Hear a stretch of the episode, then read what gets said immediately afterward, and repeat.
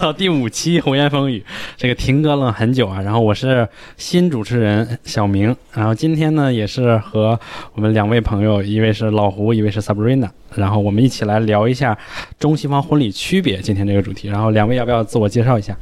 啊，大家好，我是曾经的主持人胡言，这集就让小明代劳了，我这集就是当嘉宾。之前停更主要原因是因为我本人换工作了，然后就停更了 三四个月。嗯，现在又想到一些。不错的话题，然后今天就找来我们三个再聊一下。然后因为我当嘉宾的原因，是因为我自己亲身经历过，呃，中式的婚礼，又经历过西式的婚礼，所以我觉得像这样的人才不多见，所以我就拿自己当嘉宾。然后 Sub 的话。属于有很多的这种西式婚礼的经验，但不是不是就是亲自去结婚，是亲自就过分了一点吧？对，那 Sab 可以稍微介绍一下自己工作内容。嗯，好的好的，我是 Sabrina，然后大家可以叫我 Sab。啊，我是呢在这个温哥华这边是在做啊婚礼。活动策划行业的，啊，就是其实我入行也不是特别久了，所以我也是啊，抱着一种来聊天的态度来跟大家做一个沟通。OK，那两位一看都是经历过很多这个婚礼的人，那我作为一个小白，所以确实有很多问题。那我们其实如果开始聊的话，我还是想从就是咱们按照逻辑的顺序，如果是时间、地点、人物的话，那其实婚礼，我觉得选日子是大家一谈到婚礼第一个头疼的问题，像。之前我听说，呃，就是像我的姐姐啊，还有朋友结婚的，都是先要找一个，比如说国内就是算命的呀等等的来选一个黄道吉日，所以就不知道两位对于这个婚礼的时间上，你们的过去的经验，究竟真正实际操作起来，所以它是是不是很繁琐？那究竟有怎么样的一个具体的流程？可以老胡先来。嗯，今天就是。Sub 的话，其实像活动主要是办西式的为主，对吧？还是中西都有？其实中西都有，因为我们我们我的公司是一个华人啊主办的，所以很有有找我们有 CBC，也包括有很多是中国人，然后也会有外国人，但所以我们其实都有参与。嗯，所以哦，我就想问这个问题，主要是想说一下我们今天有没有什么明确的分工？比如说我主讲中式，你主数量稀释，但其实无所谓，因为你也。都有经历过嘛。啊，那我们就言归正传，嗯，回到小明的问题，就是小明刚刚我们聊，就是说婚礼挑时间、挑时辰，对，就是但我就以我自己亲身经历为举例嘛，其他人的例子我也不太清楚。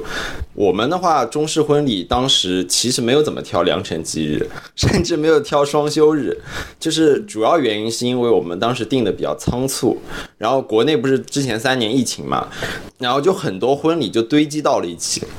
很多那个安排就堆积到了一起，然后就导致酒店啊，然后婚礼策划这些，呃，这些组织他们就被订的爆满，然后我们提前大概半年左右开始订这些东西，然后剩下日子就不多，然后我们就只能挑一个星期四去举行，然后它并不是任何算命算过的日子，就是一个非非常随机的一个日子。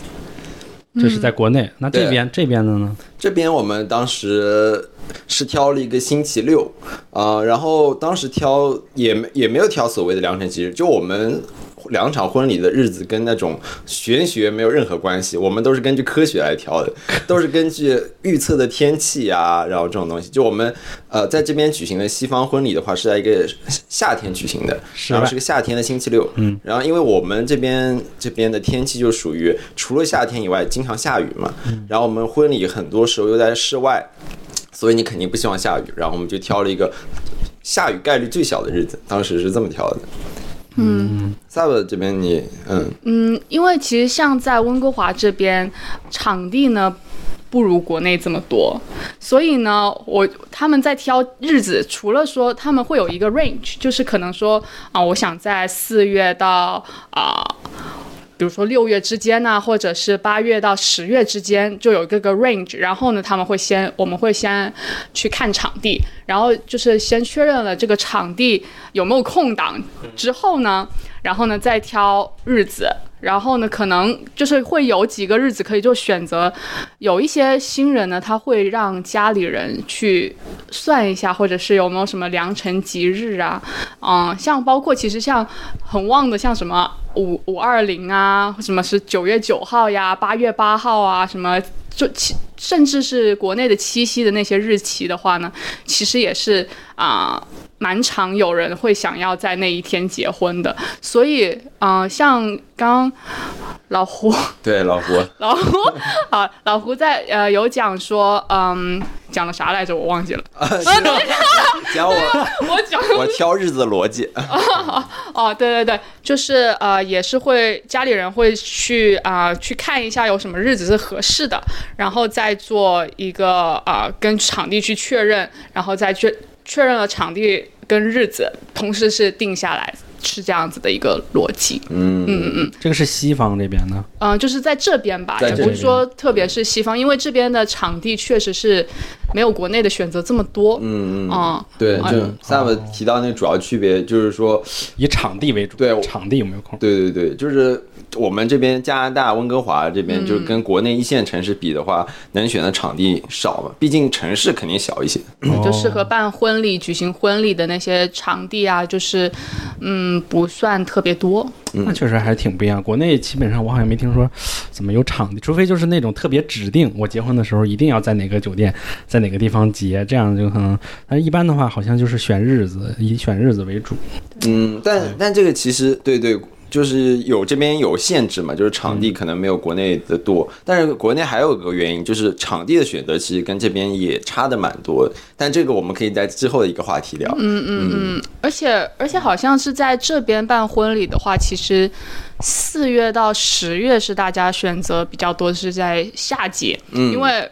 Vancouver Vancouver 嘛，对对对，对吧？就是经常会下雨，所以啊、呃在这边新人们都会在这个时间段结婚。但是我在我听讲，听说在国内办婚礼最旺的应该是十月那个时候，可能是不是黄金周或者怎么样的？哦、然后好像在香港那边，我听讲是在十二月年底那个时候是非常爆的，对，就是时间上面也是想赶个假期蜜月之类的吧，可能是有可因为你刚好赶啊。上。还有个就是有一个另外一个区别，就是我们这边加拿大和国内的假期制度其实差的蛮多的。就是国内假期很难请，就你要是像我们这种非双休日办的话，就很多朋友都来不了。然后像国像这边的话，就相对来说会比较好请一点，就所谓年休假之类的更多一些。然后。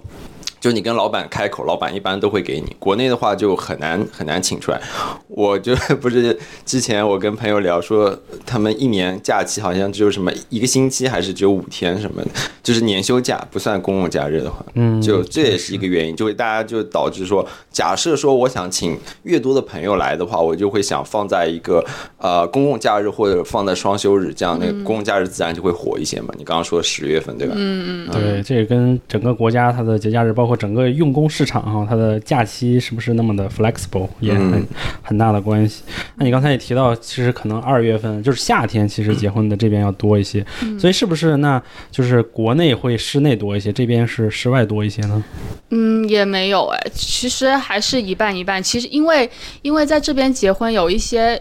也会在。啊、比如说像酒店这样子的场地去办婚礼，然后就是在布置或者是在嗯什么 banquet serving 的这这部分的话呢，也会比较完善。就主要是看新人喜欢怎么样的一个感觉吧。对，因为在室内的话，确实就是啊、你受天气的影响会比较小。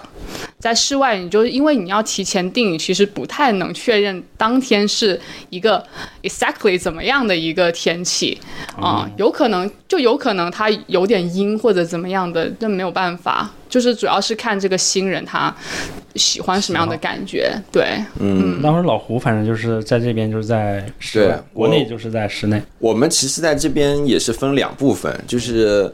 这边的婚礼仪式跟国内也不太一样嘛。我们那个就是有一个草坪的部分，就是在室外，我们就是一个城城堡嘛，然后城堡它有一个室外的草坪，然后就在草坪上办的室外的那个仪式，就是说大家什么。牧师过来，然后什么大家宣誓啊，然后大家就是，然后亲朋好友过来一起来观礼啊之类的，然后再就是晚上吃饭玩玩那一部分就在室内，就黑下天黑下来了嘛，自然就去室内吃饭什么的。但是我觉得，就在我观察下来，的确这边的话，相对来说在室外挑室外场地的那个呃人人群更多一些，可能一个就是这边相对来说。所谓的这个自然自然资源，呃，场外的资源相对国内比较多嘛，然后这边很多那个当地人也更喜喜喜欢户外的那种婚礼的那种氛围。国内的话，我感觉清一色，真的是清一色，基本上都是室内，就全是我参加过的酒酒店，没参加过室外的，在国内。对，基本上都是室内。一一个原因是因为。自然，国内的酒店更肯定更多一点，更大、更豪华一点，能容纳呃三百人、五百人就不在话下。然后另外一个原因，我觉得就是呃，国内可能就是相对来说，室外的话会被干扰。就是室外资源没有那么多，就那种封闭的室外资源没有那么多。你在那边结婚，突然一个路人跑进来，或者是你拍照什么的，路人跑来跑去，那肯定不合适，是吧？这边相对来说能找到那种封闭或人少一点的那种户外资源。对啊，就是像在国内，我有看到很多酒店，它都是那种已经它是有活动，就婚礼主题的那种设置在那个酒店里面，就有些有些房间就是专门。给到给到大家去结婚的，其实，在布置上面都不需要花费太多，所以大家也会因为这些会倾向于选择是在国内本身对市场大，嗯，是的，是的，这就是它室内这婚礼这个已经很成熟，相当成熟，但但是也有个问题，就算你在国内室内办，也会出现那个所谓的撞婚，就国内说不吉利什么，就是一个酒店同一天两三对新人、四五对新人都有，不吉利吗？多好啊！啊，就会有人说不吉利。就是说撞婚不啊，但这是各有各的说法嘛，可能每个地方不一样。但就是，就算你不管它吉不吉利，你会出现啊，我亲朋好友不小心走错，甚至是大家就是因为婚礼，婚礼显然是规模很大的活动嘛，就你什么摄像机这边扛着过来，那边扛着过去，万一就互相。干扰了肯定也不太好，所以我们当时选择场地就选择了一个，我们就呃挑那个星期四，还有个原因就是因为那天就是我们那个酒店呃就是允许就是只有我们一对新人，整个酒店只有一对新人，所以这个室内室外都属于我们，所以这个这点是我们特意选的那个对对对，特意选的那个酒店，特意选的那个时间，然后就户外也没有人，室内只有我们，就比较方便拍摄啊，然后举行活动。那也挺好，但我看这边就户外，有的人是去海滩那种，那这种是去什么不地方去跟人谈呢？就是海滩，它也不属于，它是一个 public，那怎么才能在海滩上结婚呢？这我不知道，萨姆知道吗？海滩，它可能是，它可完全是在沙滩上面嘛？它有可能，那有可能它是属于某一个，啊，嗯，某一个。它如果是政府管辖的话，那你就要去政府那边申请。但如果它是属于说像是某个酒店啊，或者是某一个地主家的财产呐，这些你就要跟他们去做做一个申请。因为我们之前有办过，是在就是在森林里面有个公园啊，然后然后呢就是需要跟政府说去啊申请这一块地，它那个。也不是说一个特别大型的，可能就是十人的这样子的一个婚礼，然后就是我们就把布置啊那些东西都带到了森林里面去。哦，这还要申请呢？我以为我就悄悄咪咪的就开了。哎，不行，有人那个什么，还是会有管理员过来看到就不行啊，就会把你大喜的日子不好吧，对吧？就是给你哎拘走了，哎不行。是当当时我我在那个就是举办我们的西式婚礼之前，我们其实也看了很多场地，就其中有比较印象比较深刻的有一个私人岛屿。就这边我们生活的这个温哥华附近有很多私人岛屿，大大小小的。我看最便宜的私人岛屿可能买下来只要十几万、二十几万就够了那种，嗯就是荒无人烟、鸟不拉拉屎那种小岛。对对。然后就是这边有很多这种小岛，然后就有一些小岛会经营这种承办活动的这种生意。然后我们之前就有考虑过一个小岛，就是但是那个小岛的坏处就是。所有宾客必须坐一艘小的摆渡船去那个岛上，一批一批一批。假设说你人数多，一百号人、两百号人，你得坐个二十趟去那个岛上，就是进出都不方便。人家万一突然想走了，可能也不是特别方便，就是一个交通上的不便利。好处嘛，自然就是。变呃叫什么隐私，完全的隐私。你在一个属于你的小岛上，就而且风景应该也还不错。然后还有选择就是什么农场，然后就是你说的公园啊这种地方，就是那种所谓的这种自然公园这种地方。然后还有就是一些小的城堡啊这种地方，酒店、教堂这种就是更大众化一些。嗯嗯嗯，这种我感觉拍照片啊等等，包括你们那次的就是城堡那个那个取景，就拍照下来感觉都挺好看的，就是这种户外，比起国。内的，我就感觉国内都是拍酒店那个气球装饰对。对，就是比较有那种模式化一些的。嗯嗯。嗯，对，好像像这边这边的婚礼可能都更偏向于定制化，嗯。因为、对，因为像酒店它装饰也不多，户外户外装饰就户外就是那那样子的自然风光，你要装饰的话，就还是得要符合呃新人的喜好，所以我觉得就是国内跟国外有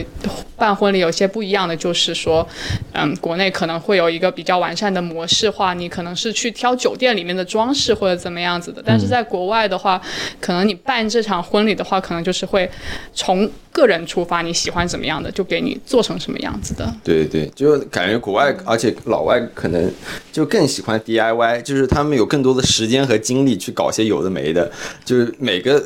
那步骤都自己或者自己的伴郎伴娘去去定制它。国内大家就很忙嘛，要么就是父母稍微帮一下忙，就就你要是所有步骤全部自己定制化下来，其实很多人不愿意，就全部一手交给婚礼策划或者交给酒店去搞。我这边也有这种，你就是这种团队里的啊对对对就专门负责所有的，从头到尾。是的，是的，就是就是跟进从头到尾，到底什么时候要做什么事情啊？可能是啊、他们在准备这 invitation 的时候，有些时候其实发现国内的那些会比较便宜的也提前做，然后从国内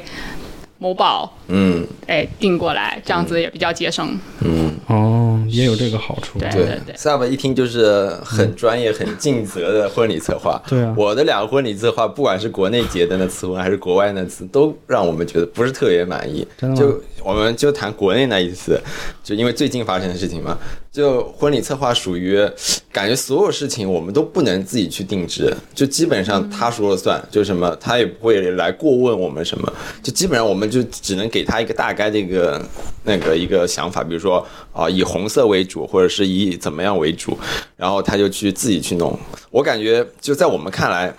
他很有可能是把这件事情外包给了另外一个团队，就他只是一个中间人，就我们找那个婚礼策划，我感觉，但他很收费也很贵，也也蛮贵的钱，但是就是感觉，比如说你向他要什么，或者你想让他改什么，他就他都都做不到。连，就婚礼快开始，呃，可能离婚礼只有十几天、二十几天了，他连那种什么捧花的效果图都拿不出来，所以我觉得，就是他们所有事情都是那种外包，因为就是你就像你说的，就他们国内这个模模块化、模式化嘛，就所有事情都是外包啊，或者是有专门的人去做的，就就你可能一个婚礼策划，他只是作为一个中间人，这个桥梁这种感觉。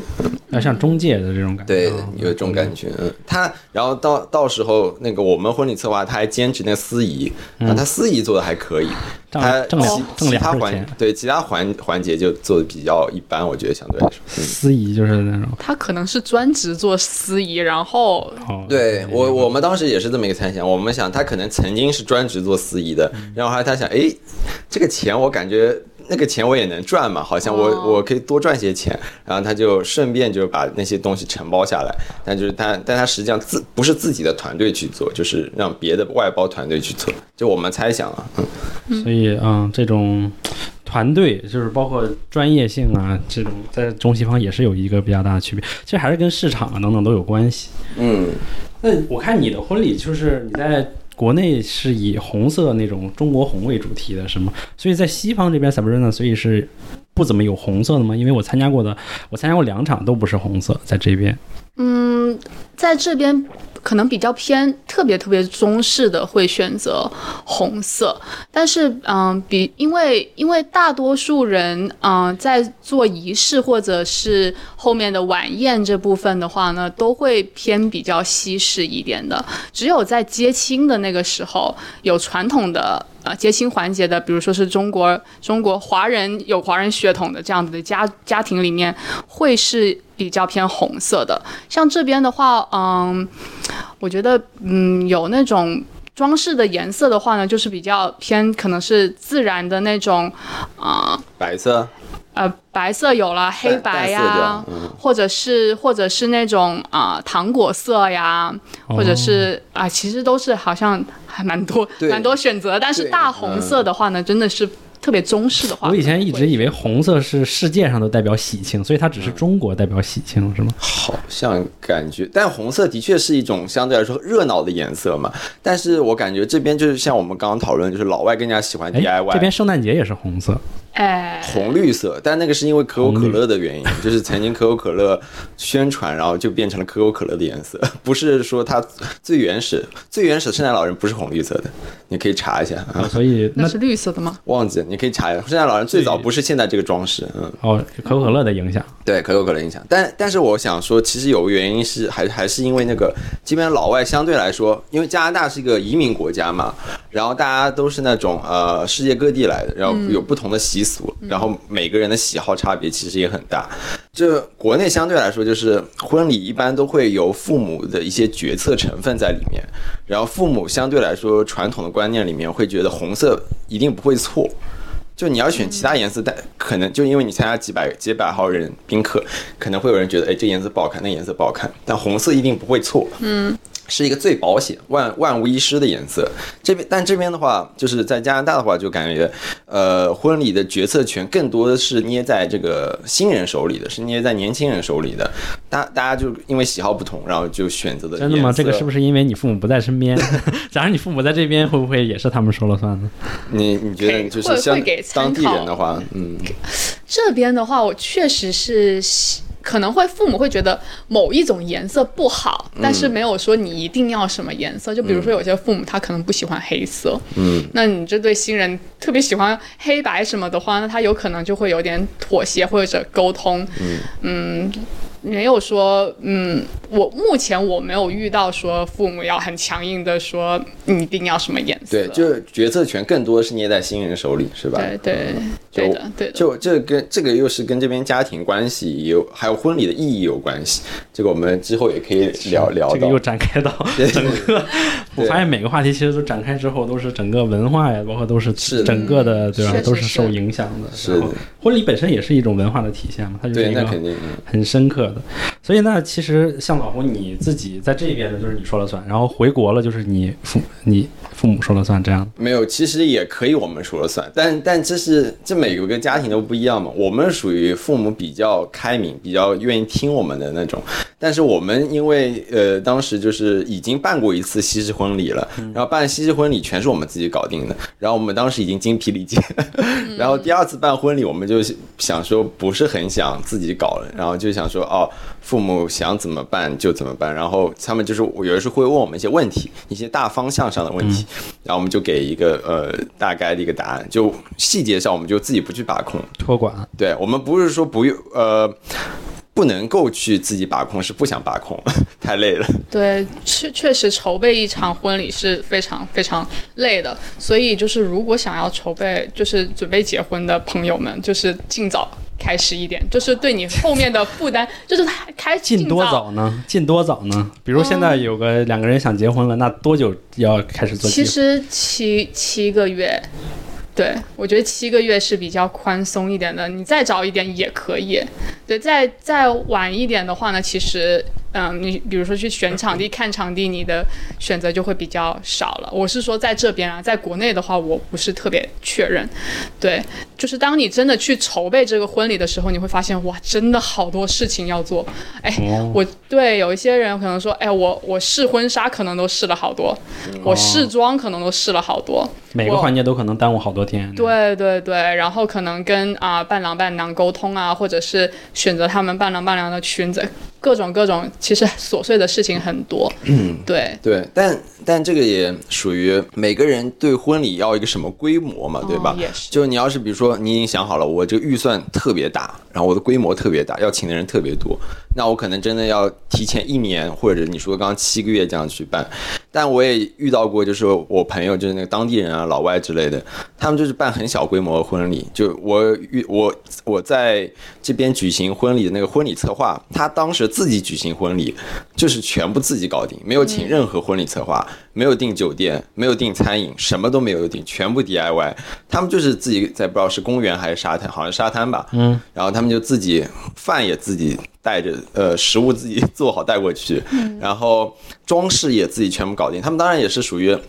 手工能力啊，这种什么能力，就是能力比较满拉满那种，全部能自己搞定这些事情。嗯但他们规模也肯定很小，就可能就三三四十个人吧，就是这还小呢，三四十个人。三四十个，国内随随便便就两两百三百个人，很正常的，嗯。这么多人吗？，对对，就国内这个就要谈到说，婚礼会请什么人，这就是另外一个中西方婚礼上一个很大的那比如说你回国这次婚礼都请了什么？因为我以前的印象就感觉好像都是什么父母随过礼的人，就把这些人再邀过来，嗯然后再让他们参加一下自己儿女的婚礼，这就我对国内婚礼的印象。你对你父母也是基本对你，我觉得这这点没有错，就是说，呃，国内的婚礼去邀请的人，很多时候都会涵盖所有曾经你随过份子钱的人，就是你给过份子钱，你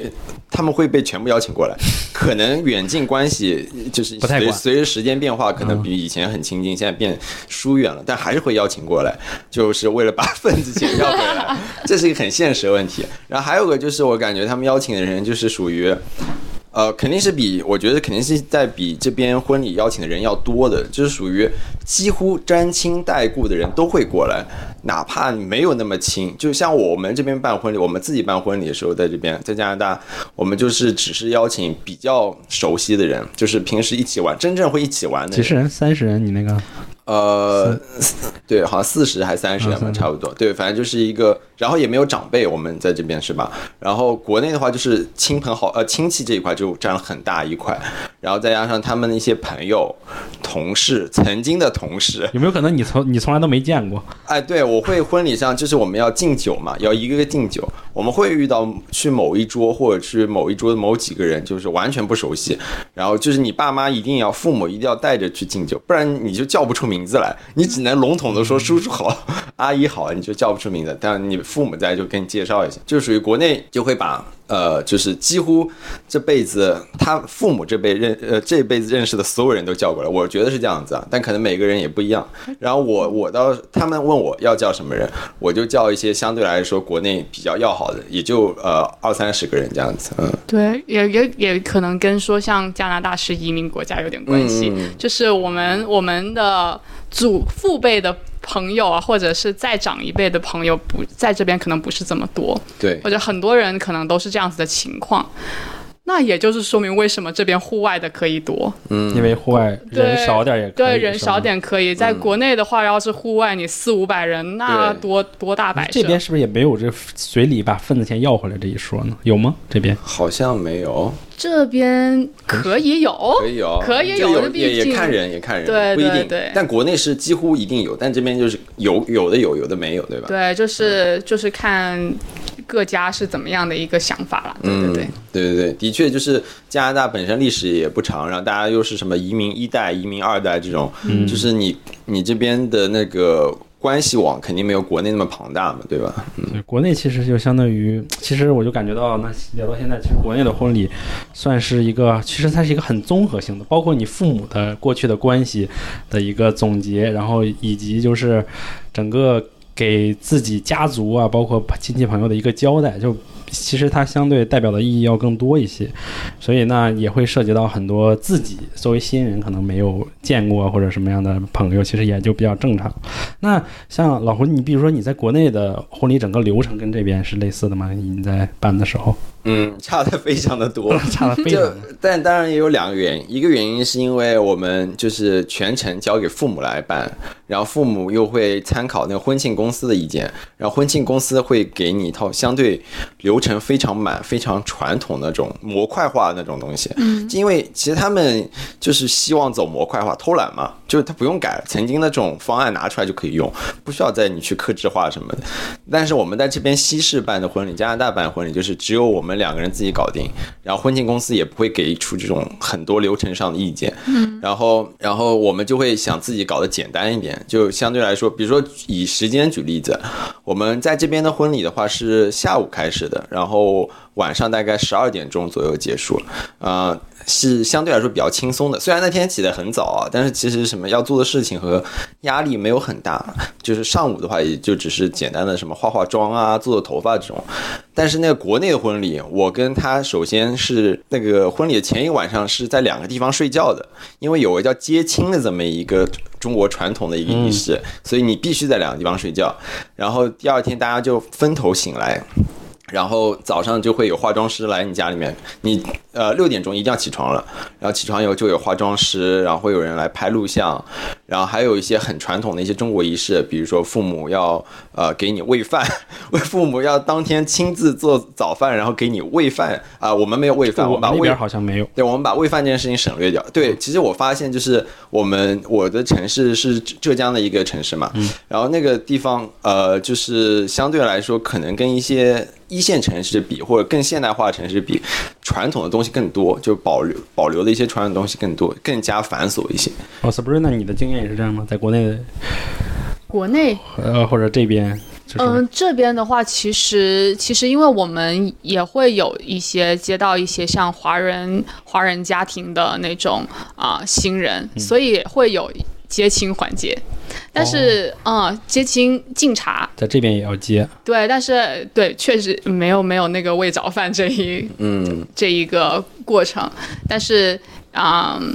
流程流程上面来讲的话，我不太确认说啊、国内婚礼的当天就是仪式完成到晚宴那个是怎么样一个啊、满度，但是像我在这边参与的婚礼来讲的话呢，好像也是有蛮多流程，蛮多流程，挺紧张的，一个一个的。也对，我也我我可以比如说先把。我参加的我们那边地方的中式婚礼，大概讲一遍流程，就你可以对比都能记得住对比一下，大概大概就亲亲身经历对啊，了。亲经历过亲身经历，而且就是七一两个月前的事情。OK，就早上我们刚刚说六点钟起床，新婚快乐啊！恭喜恭喜好，谢谢谢谢。大家大家就是分头起来化妆，然后穿衣服。然后女方那边流程相对来说比男方更加繁琐一些，因为他们那天要换五套还六套衣服，这取决于个人啊。早上他们有个穿叫晨袍的一个东西，哦，对，就是那个晨袍是，就是你早上起来，然后穿的第一套衣服，然后是什么化妆时候穿的，然后你就早上基本都是穿那套衣服，那套衣服我甚至都没见过，你知道吗？然后 然后他们那边就比如说一些流程，比如说爸妈起来做饭，什么贴喜字，然后喂喂喂饭，但我们这个像喂饭这流程我们就省略掉这个。时候摄像都在吗？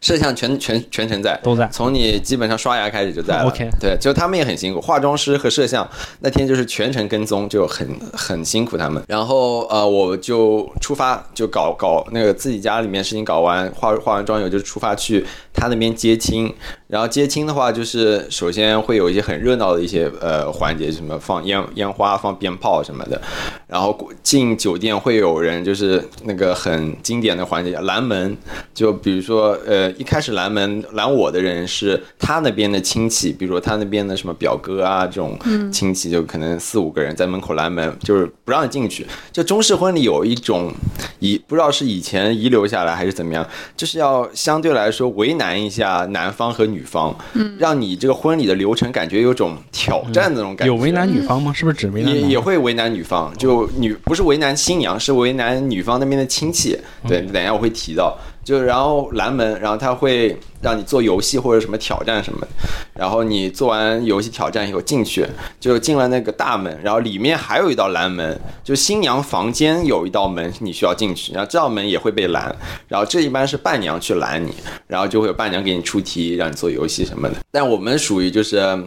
现代化新青年，我没有做什么很恶俗或者是很无聊那种游戏，基本上都是呃动动嘴皮子啊，就是说一些唱唱歌啊就进去了，基甜言本上。蜜语啊，还有塞红包，最方便是塞红包，就是你哦我游戏过不了，塞红包。你有塞，有有塞红包，就这种事情都会提一个前一个里边装多少？这取决于个人啊，这那也有他就想少的，也有少的啊，就。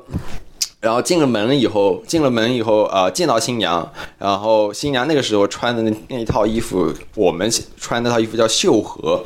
绣荷这个东西，我一直以为是一个传统服饰，后来我一查才知道是二零零几年的某部电视剧带出来的一个东西，它根本不是一个传统的东西。哦，是这样。它就是一个电视剧带火的一个东西。为什么它叫绣荷？因为电视剧的女主角叫绣荷，哦，就很离谱，你知道吗？对，然后然后但那套衣服看上去很传统，就是呃基本以红色这种呃为主色调，上面会画一些什么凤凤凰啊这种吉祥如意的那种东西，然后下面是那种马面裙，这种马面裙就是那种可以铺开那种裙子，就比如说你铺一整个床，嗯，差不多铺半张床吧，就是比较可以展开的那种。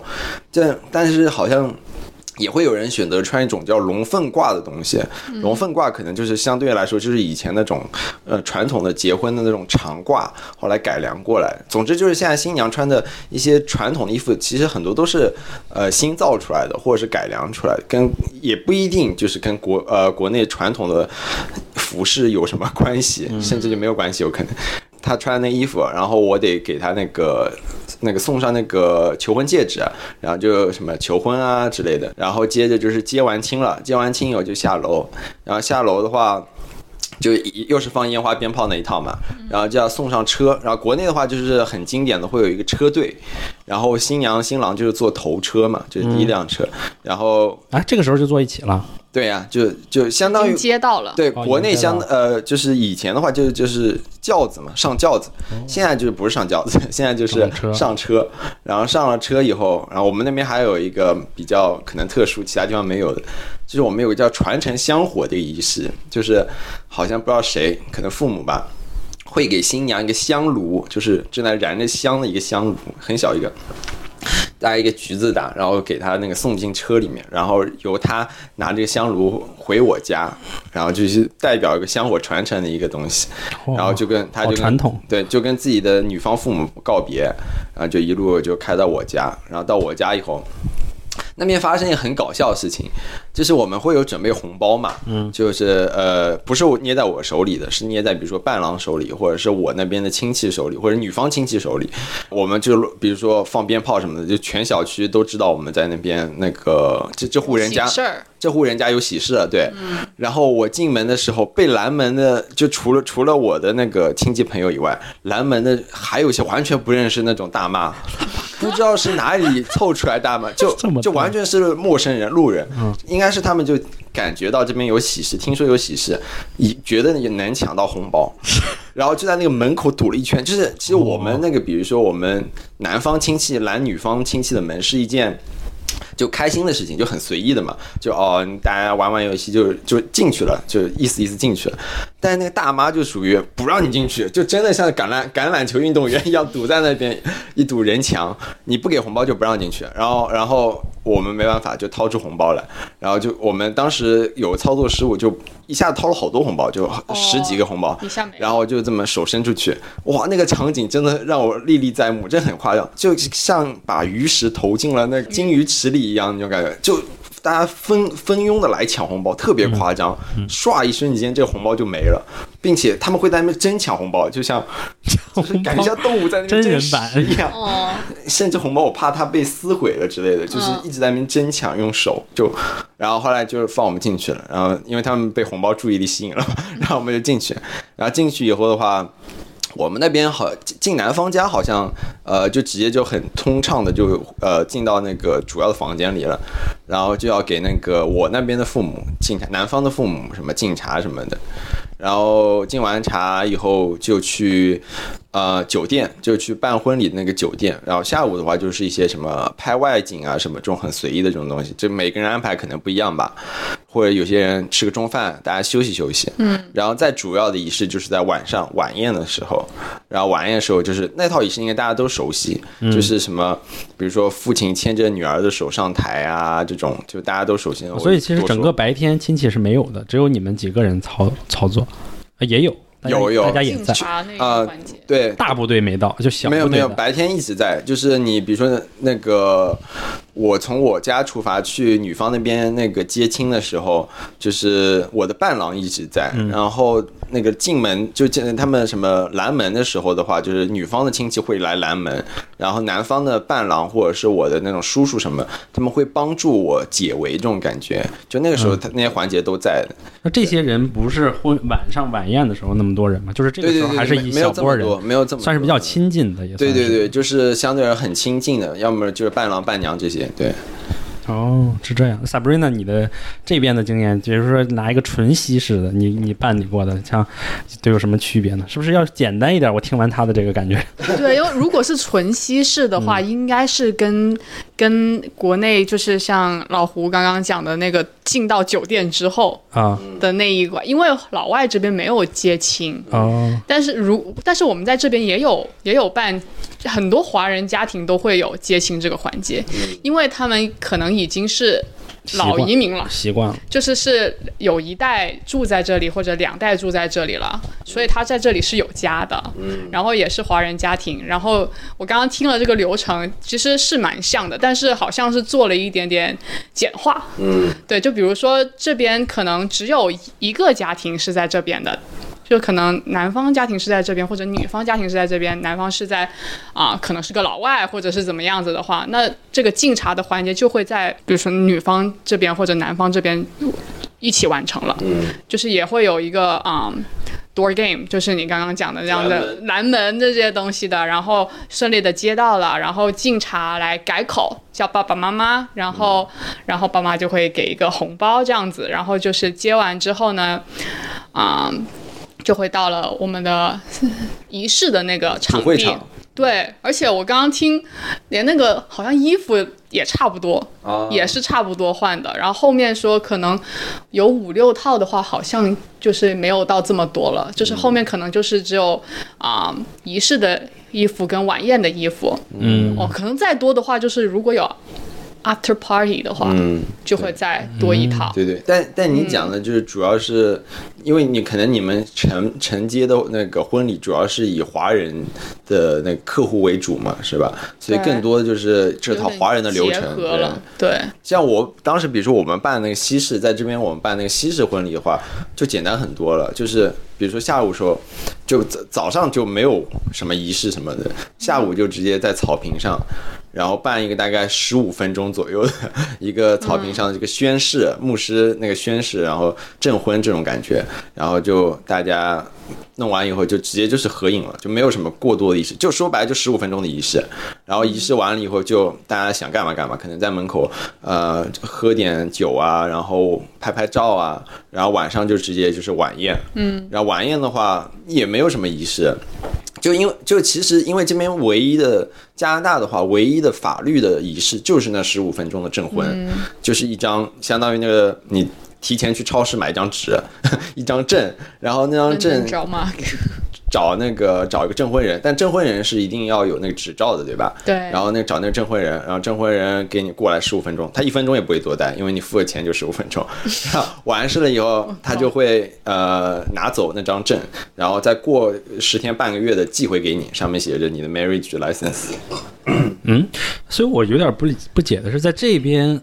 哦，我在国内的理解就是，国内就是你任何时候领证都行，也就是说，什么时候，比如说婚礼前一年、婚礼一一呃婚礼一年后再领都可以。但这边所以必须是在婚礼的时候，由那个牧师来给你签这个才行，是吗？嗯，也不是吧，但就是就相当于是两个法律流程嘛。国内的法律婚礼的法律流程是你要去那个婚姻登记所任何时候去婚姻登记所都可以。嗯然后你去，然后就呃当天去，也不用预约，就当天去，嗯当天领证。然后然后加拿大国内多少钱？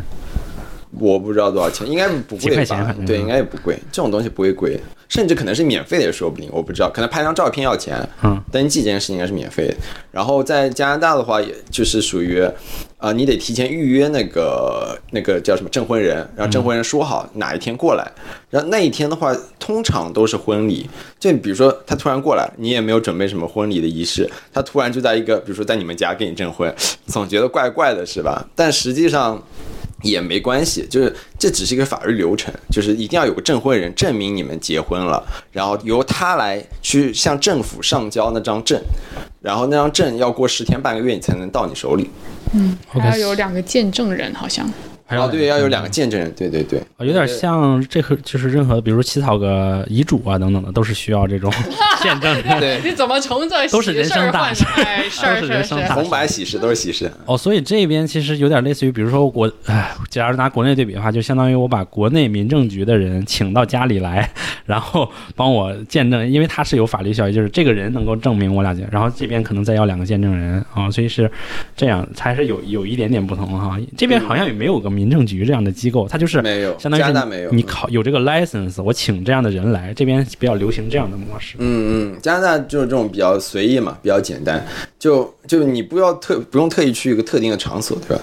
然后之后就是 sports 了，在签之前就是还是 single，他们应该是，对对对对。哇，这边还因为国内就感觉必须得去趟那个局里，去趟政府什么才能。对是的，但其实国内我觉得也很方便了。你要是婚姻登记这个流程，总共也就花个呃半个小时，就看那天有没有人排队。但我们去的时候，那个地方就完全没有人排队，就可能现在国内你们到底挑了什么日子？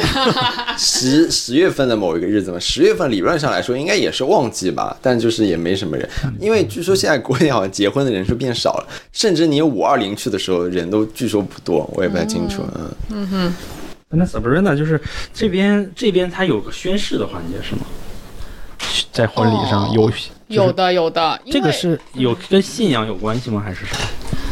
嗯、跟西应该是西式的这样子一个流程吧，就是说，我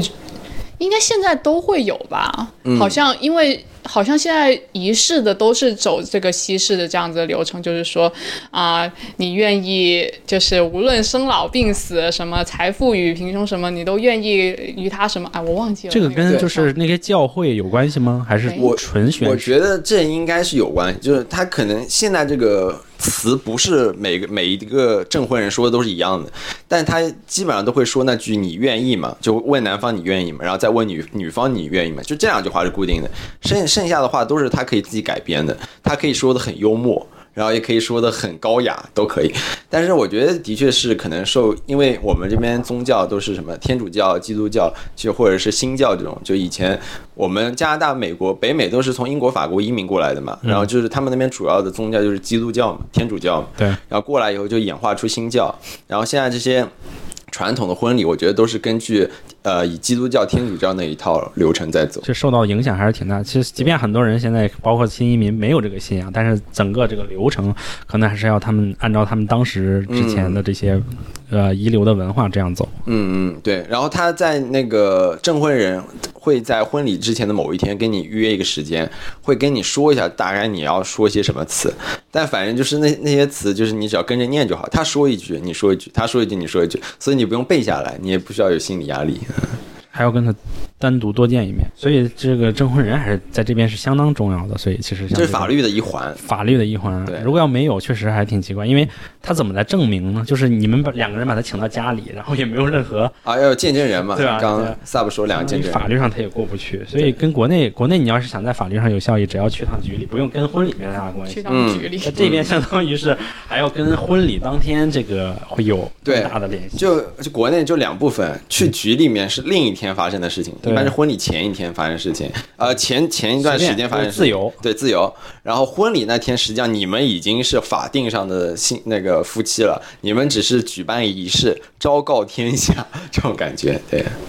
嗯，对，其实其实像这边有些新人也是不一定说当天一定要有，有时候有些是 MC 来客串，就是讲这个词的，因为他们嗯可能提前先做了一个签字仪式。嗯对、嗯对，就是不一定说一定要当天就把那个证嗯叫做什么牧师那些证婚人请到现场。嗯，对他们可以做这样的选择。对，也不一定哦，这个仪式也不是必须的。嗯因为我只参加过两个，然后都是在当天进行的。一般情况下都会有，只是说有些有些新人他会想说啊，先提前签了个字的话，那样子的话，当天可能就会由 MC 来代替，他说做一个这样的流程，对，但是就不正式签字了，对。对，那其实我觉得 MC，你提到 MC，我觉得国内外 MC 差别其实也挺大的吧。国内感觉我听过的就是基本就是那种以喜庆，然后整整伴郎伴娘啊这种的为主是吧？嗯，这个我这个我觉得现在现代化了以后，大家其实就包括婚礼策划还有司仪什么的，因为你是他的客户嘛，嗯，所以理论上来说，他要满足你的需求。就你说我不要，你不要整我，你不要搞得我很难堪，他就不会搞得你很难堪。就不然那你不要他了，我换一家人，对吧？所以他不会有这种事情。嗯、但是我在这边西式婚礼的时候，我自己是司仪，所以我也不清楚这边司仪是怎么样。但国内的司仪，当时他在整个晚宴上起到的主要作用，就是就是传统的主持人，就比如说他会 Q 环节，比如现在这个环节是啊、你们新那个新郎新娘要开始上台了，然后新娘要被爸爸牵着手上台，然后所有父母上来什么讲话，他会把这个流程串起来，然后在那个这些主要仪式结束以后，然后他就会开始在大家吃饭的时候吃一段时间，然后大家会他就会开始呃中途为了让大家开心一点啊，会玩一些小游戏，然后另外一个目的是不想让大家太早走，比如说有些人吃饭很快，哦，我什么半个小时吃完了，没事儿那没事情做了，那不是很尴尬吗？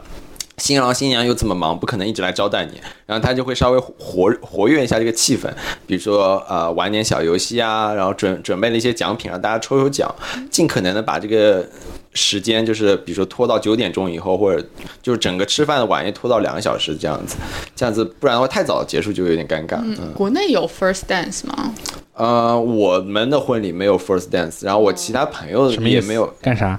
就是会啊、新人来跳一支舞给大家。对，跳舞，这太尴尬了。我是最不会跳舞的。对，就这个也是一个一般都有。这也是一个所谓的，我感觉是东亚啊，东亚跟其他地方有个很有一个区别，就是相对来说，可能在跳舞这件事情上没有这么热爱，尤其是中国人，我感觉在跳舞这件事情上没有这么热爱。就很多老外，其他地方移民的朋友或者当地朋友，什么哥伦比亚人、印地、印度人，然后甚至是加拿大本地土生土长那种，他们就很喜欢跳舞，平时也很喜欢跳舞，他们会有一些跳舞的技能，可能跳的没有很好，但是他敢跳。然后婚礼当当天，我们当时在西办这个西方婚礼的时候，那个主办方就是那个城堡那个主办方，然后也问我们说要不要你们 first dance，就是他会给你一块特定的场地，因为就是几乎所有这边的办婚礼的那些新人都会有这一个环节，然后问我们，我们就拒绝了，因为我们两个人就完全不会跳舞，然后就改成了合照环节，把那个场地用来合照了，对。呃，一开始它是用来跳舞的，嗯，就几乎感觉这边的，呃，在加拿大办婚礼都会有这个环节。什么叫 first 的？所以还有 second、last 啊。没有，就是应该是你们成婚完之后跳的第一支舞，对，而且一般是就是新人来跳，对，第一个舞。表演一下给。然后，然后就是你那新人跳完以后，然后气氛活跃起来，然后剩下的宾客也可以进来跳，很多时候是这样，对吧？嗯，都有。都有啊。对，有些人他是安排在就是可能啊、晚宴刚入场的时候、跳这个 first dance，有些人他是安排在晚宴结束了之后跳完跳跳这个 first dance，就是可能跳完之后大家就是啊、可以也进来跳啊，或者是进入到 after party 的环节，或者是就散场了。哦，对。对，就是主要是看这个流程是怎么样子的，哇，跳舞这个我真的是，我之前参加过那么多中式、西式，我也没没看到没。看到过跳舞的这个环，这纯老外可能会嗯，。你参加的西式婚礼，他们没有 first dance 吗？西式婚礼也没有。哦，可能是不是仪式比就是？当然，我在这边一共就参加过两个，一个是你的，还有另外他其实也有点半中式，可能嗯，就不是老外的那种。嗯，对，可能对，就是就我之前我是觉得之前参加过你有参加过我就稍微研究了一下，觉得嗯，就主要是跳舞这件事情，就是国内。就是以前跳舞这种培训，首先就少，比如我们小时候很少会有人参加过特殊的培训啊，然后呃，平时娱乐活动也不太有体跳舞操嘛，第二套全国广元生。那那不一样，那体操，而且很多人也不愿意跳体操，是吧？就是对于活动肢体、展示自己肢体这件事情，我感觉很多人都是相对来说比较害羞或者抗拒的，大家更愿意就坐下来，大家聊聊天、讲讲话、唱歌啥的，就属于中式婚礼最多的就是我觉得我参加过的，还有我自己的，就要么就是唱歌，呃，玩游戏、动动嘴皮子这种，喝喝酒，就很少会有那种肢体的那种活动，这种，嗯。主要看新人愿不愿意喽。嗯嗯，嗯，是，我前段时间刷到一短视频，就是好像是他应该是专业学过什么踢踏舞之类，就是伴呃新郎和三个伴郎，然后一起就是那种跳一个跳一支舞啊，也贼帅，就一穿一身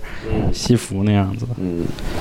OK，所以这个就是整个流程，整个流程上你们觉得还有什么比较大的不同吗？我觉得主要就是大家就是晚宴，嗯，晚宴的时候玩的东西不太一样吧。就一就一个说的，刚刚说就是老外可能更倾倾向于就是呃音乐多一点，就是什么跳跳舞啊，就大家都可以参与进来，比如说呃 after party 啊或者啥，就是大家一起在这个里面玩，然后喝喝酒啊什么的。然后中式的话相对来说就更加。所谓的静一点，更加静态一点，那就是大家基本上就会对敬敬酒啊，是不是以感动人为主啊？中式的就是以那种，就是感谢父母，感谢那啥，感谢就是以那种催泪的形式。然后西式会不会比较嗯，没那么催泪呢？也有这个，我觉得就是一，就是之后我们可以探讨的一个婚礼的意义，就是中式相对来说就是以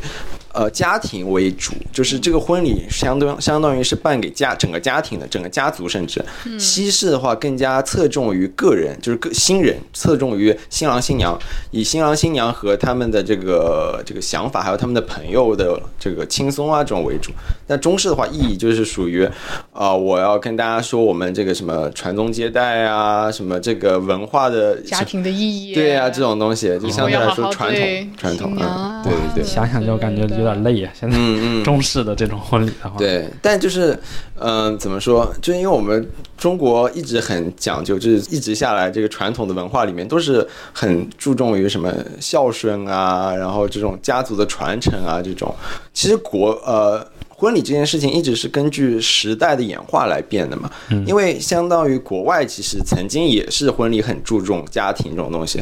比如说中世纪啊，就大概就是启蒙运动之前吧，很多婚礼都是那种所谓的家族联姻，这婚礼的流程基本上都是呃那种相对来说比较严肃的，然后大家会以家族为主要，就父母的想法为主要掌控的。然后之后就启蒙运动之后，就大家思想更加解放了，大家更加自由了。所谓的更加自由，就是婚礼就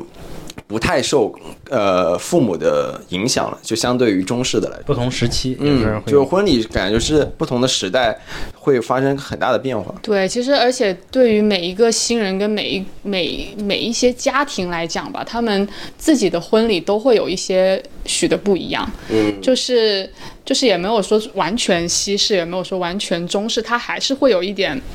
融合在一起的。对，像我最近就是刚刚参加完一个婚礼，就是一个维吾尔族跟一个啊。台湾台湾这样子一个台湾人结合的这样子一个啊、婚礼，然后那场婚礼的话，其实是蛮有融合性的啊。然后像维吾尔族的婚礼，其实我是第一次有去接触跟了解。然后他们啊、在婚礼就是啊、仪式了，应该是晚宴那个时候吧。一直在跳舞，嗯，就是你只要放音乐，大家都会进到，对，真的就是直接就上，就是上上到舞台上面就跳舞，哇就中国五十六个民族，除了汉族以外，都善歌善舞。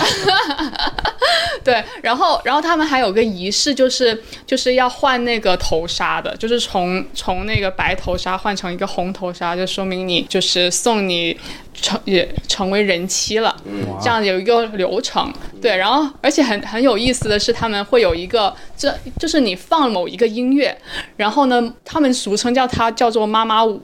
妈妈步。或者怎么样的，就是你放这个音乐呢，就是妈妈们呀、阿姨们啊，就会出来跳一样的舞步，大家都是不用不用蕊的，一进去就可以跳了。然后其实你也也是蛮简单的一个舞步，所以就是你没见过的也可以跟着一起跳，就是现场氛围就是非常的嗨，非常的嗨，对。对对，就